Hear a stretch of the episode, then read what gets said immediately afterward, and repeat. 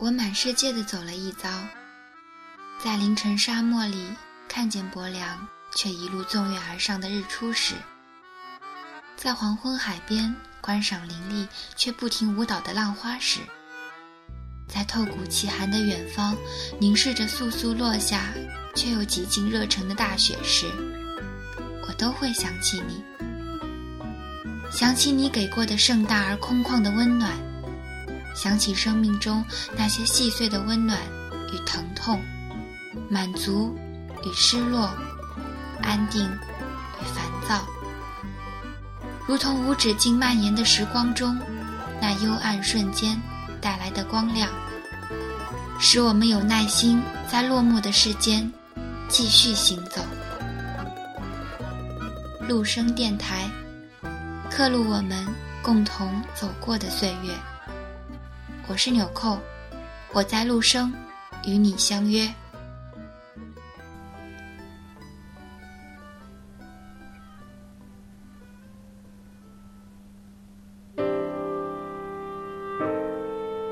每个人在年少的时候，都会有几首喜欢听的歌，几部喜欢看的剧。我们也会因为一首歌而爱上某个歌手，因为剧中的角色。而开始关注那位演员。年复一年，时代在不停的更替，以前的明星会开始淡出人们的视线，曾经的粉丝也渐渐长大。而很多年之后，再回头想起自己的青春岁月时，你还会记得曾经当一个人的粉丝是段怎样的时光吗？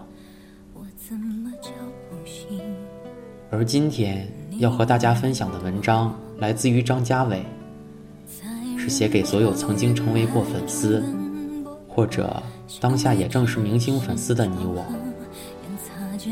题目叫做《当一个人的粉丝是段怎样的时光》。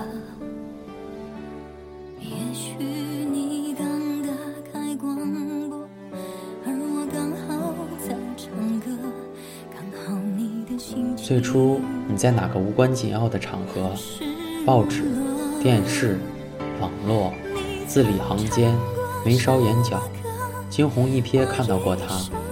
你觉得他有些与众不同，也许是名字，也许是主张，也许纯粹是那天你有些闲。总之，你记住了他。过了段时间，你在新闻里听说他刚做了某些了不起的事。成了众人推举的冉冉升起的新星，你摇了摇头，造星工程又开始了。后来，他的名字、他写的书、或唱的歌、或拍的电影，开始布满你周遭的媒体。你对他依然兴趣不大，他的名声只让你对他略有反感。后来某一天，你看了他写的书、唱的歌、拍的电影。最初，你带着无所谓的好奇心，以及一点点挑刺心理，你希望自己觉得，嗯，我就知道他不会这么棒的。然后你的眼睛就被吸引住了。过了好久，你才意识到自己张着嘴巴，嗯，这家伙的确不同凡响。你会不自觉地在网上搜索他，把他的歌灌进你的 iPod。把他演的电影海报截图当桌面，把他的文章放进便携电子设备。当你发现自己播放器列表的前十名被他占据后，你终于发现，好吧，我不知不觉地成了他的粉丝。关于他的新闻、身世传奇和私人访谈开始铺天盖地，你有意无意地阅读到了，对这个家伙的人生大致有了个概念。你发现他开始变得像明星了，开始有各种访谈、语录、代言。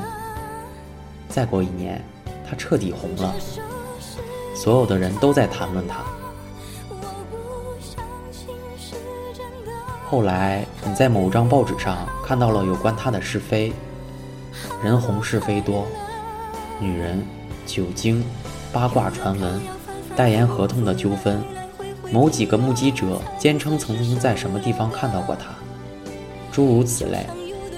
他消沉了一段，自己承认身体状况不太好，媒体开始悄悄转向，许多专栏作者开始半开玩笑地调侃他。最初，那些描述他身世的励志报道者，转而开始追击他的八卦消息。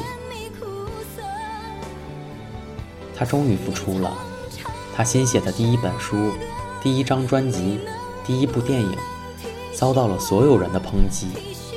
他的铁杆粉丝痛心疾首地宣布，他变了，不再是从前那个他了。作为他的资深粉丝，你和一些铁杆粉丝开始做一些义务的活动，一个小圈子。你们俨然地成为了他的智囊，不断讨论他应该走哪条路线才对。虽然他也许听不见，但那是你作为他粉丝最幸福的一段时光。你承受着世界对他宠爱的流逝，觉得自己在做一件如此美妙的事。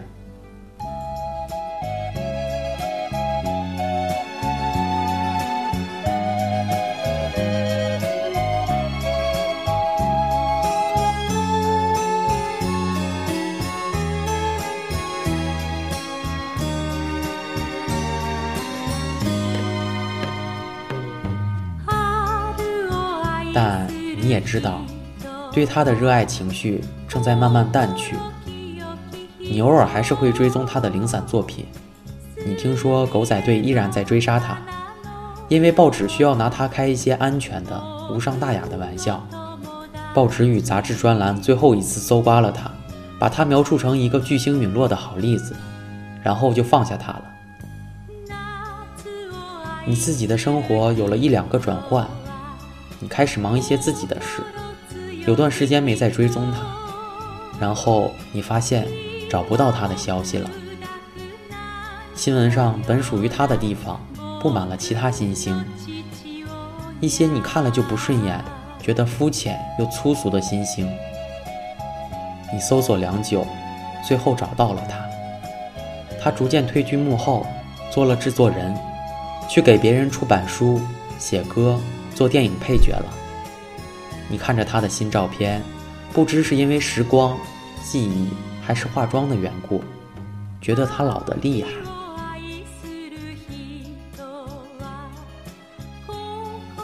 又过了几年，某一天，你在餐厅喝茶，看着窗外本属于他照片的公交站广告牌，